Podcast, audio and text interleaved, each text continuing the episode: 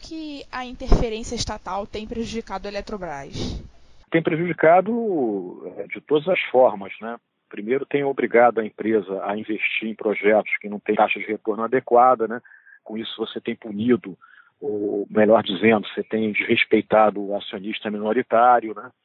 Ela tem sido obrigada a assumir é, dívidas, né, para gerar energia lá no norte do Brasil, né, com a, com a Petrobras.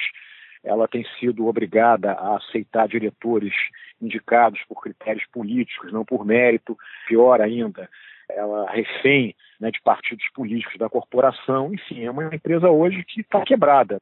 E essa quebradeira da, Petrobras, da Eletrobras perdão, aconteceu principalmente depois daquela fatídica e nefasta publicação da MP 579, em 2012, pela presidente Dilma, quando ela quis né, é, reduzir a tarifa de energia na marra, né, é, no momento onde a tarifa estava crescendo, porque você estava precisando ligar térmicas, porque os reservatórios estavam vazios, então ela baixou a, a, tarifa por MP e com isso ela quebrou, a, acabou de quebrar a Petrobras, como ela já tinha anteriormente quebrado a Petrobras com o mesmo tipo de política, é, obrigando a empresa a vender gasolina e diesel muito mais barato que o mercado nacional.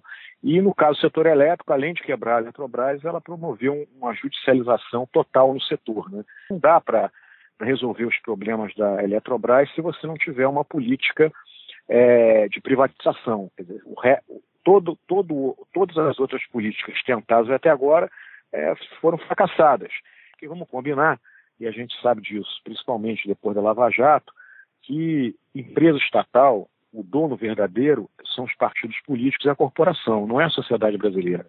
E eu acho que com essa decisão de privatizar, aí sim a sociedade brasileira vai precisar se beneficiar dessa empresa, porque essa empresa vai ter agilidade, vai ser eficiente, vai, vai pagar imposto, vai pagar dividendo, vai gerar mais emprego, porque vai, vai ter investimento novo, e, a, e aí sim você vai acabar com esses privilégios que existem hoje por parte dos partidos políticos e das corporações, que no fundo são um grupo de privilegiados que sempre foram donos da, da Eletrobras, da Petrobras, de todas as estatais, né? Que, que, é uma agenda positiva, a não ser privatização.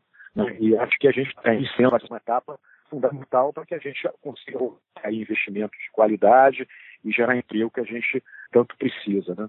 E o Estado tem que colocar dinheiro aonde? O Estado tem que colocar dinheiro na educação saúde básica, na segurança pública, desde que as empresas sejam geridas e administradas pelo privado. Acho que o mercado vai achar muito bom, né? porque o mercado, bastante tempo, sabe que essas estatais, quer dizer, precisam de um, de um choque de gestão grande. Choque de gestão significa privatizar.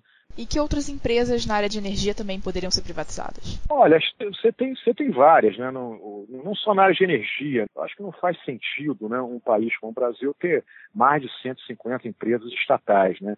Eu acho que a, uma coisa que a Lava Jato trouxe, né, foi além de mostrar que é preciso uma reforma política no Brasil, é preciso também uma reforma econômica, né?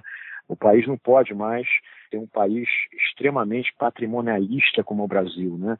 A gente tem excesso de empresa estatal e, e o contribuinte, né? Ele está cansado, né? De botar dinheiro nessas empresas e, e ver que o dinheiro tratado de maneira ineficiente, também de uma forma, vamos dizer assim, corrupta.